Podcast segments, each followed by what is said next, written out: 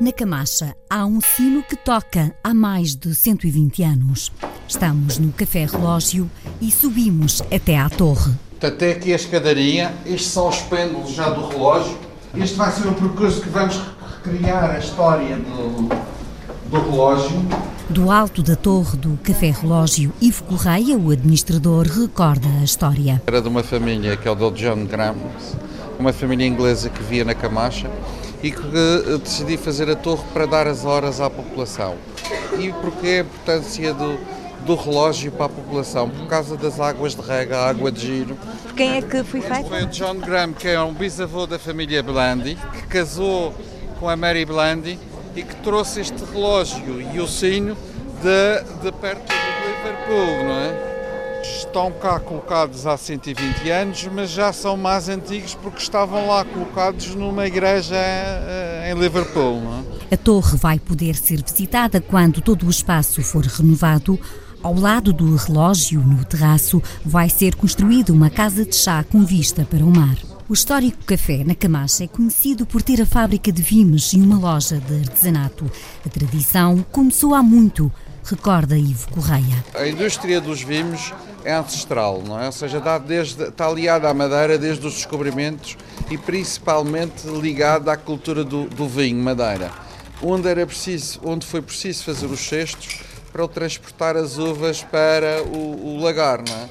E depois a, a, atividade mais trabalhada das cadeiras, do, dos animais em vime, das peças de mobiliário, tem a ver já com esta influência das, das famílias inglesas que viviam cá em cima na Camacha. A Camacha, terra dos vimes, das floristas e do folclore, continua a ser um lugar único de artesanato.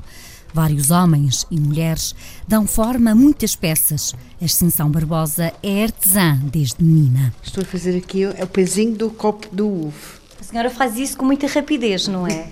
São os anos de prática. Com, uh, tinha que idade quando começou? Mais ou menos 15, 15 anos, sim. Foi depois de sair da escola. Crescemos no meio de, dos cestos. Qual é a peça que mais gosta de fazer, todas as que faz? Eu agora tô, tenho muito de ver as bolsas.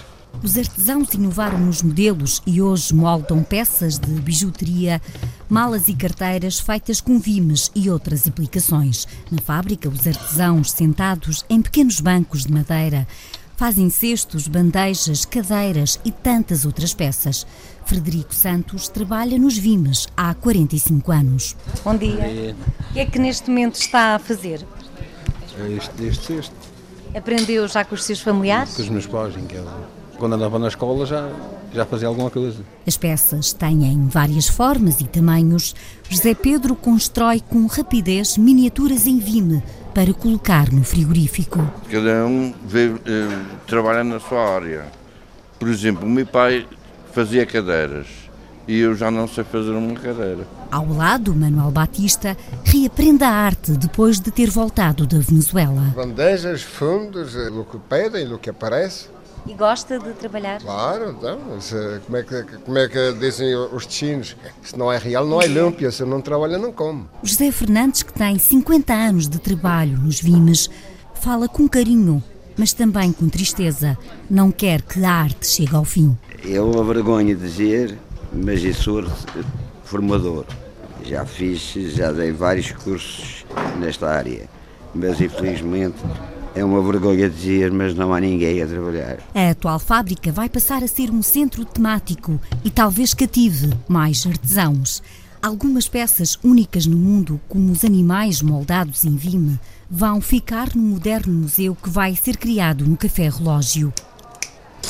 As mãos marcadas pelos vimes dão forma a peças apreciadas por muitos visitantes. Așa, deci acesta este vaporașul despre care v-am vorbit. Este copia vaporașului João Gonçalves Arco.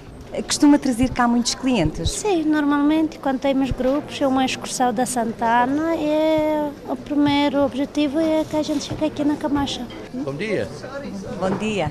Antena 1, sim, sim, Está a acompanhar este grupo de que nacionalidade? Uh, Holanda, holandês. Mas uh, São na, na, nasceu da Indonésia. Conheci há volta de 30 anos. Como gostei tanto da visita, vim recordar. Este continua de facto bonito. O relógio toca, é hora de voltar.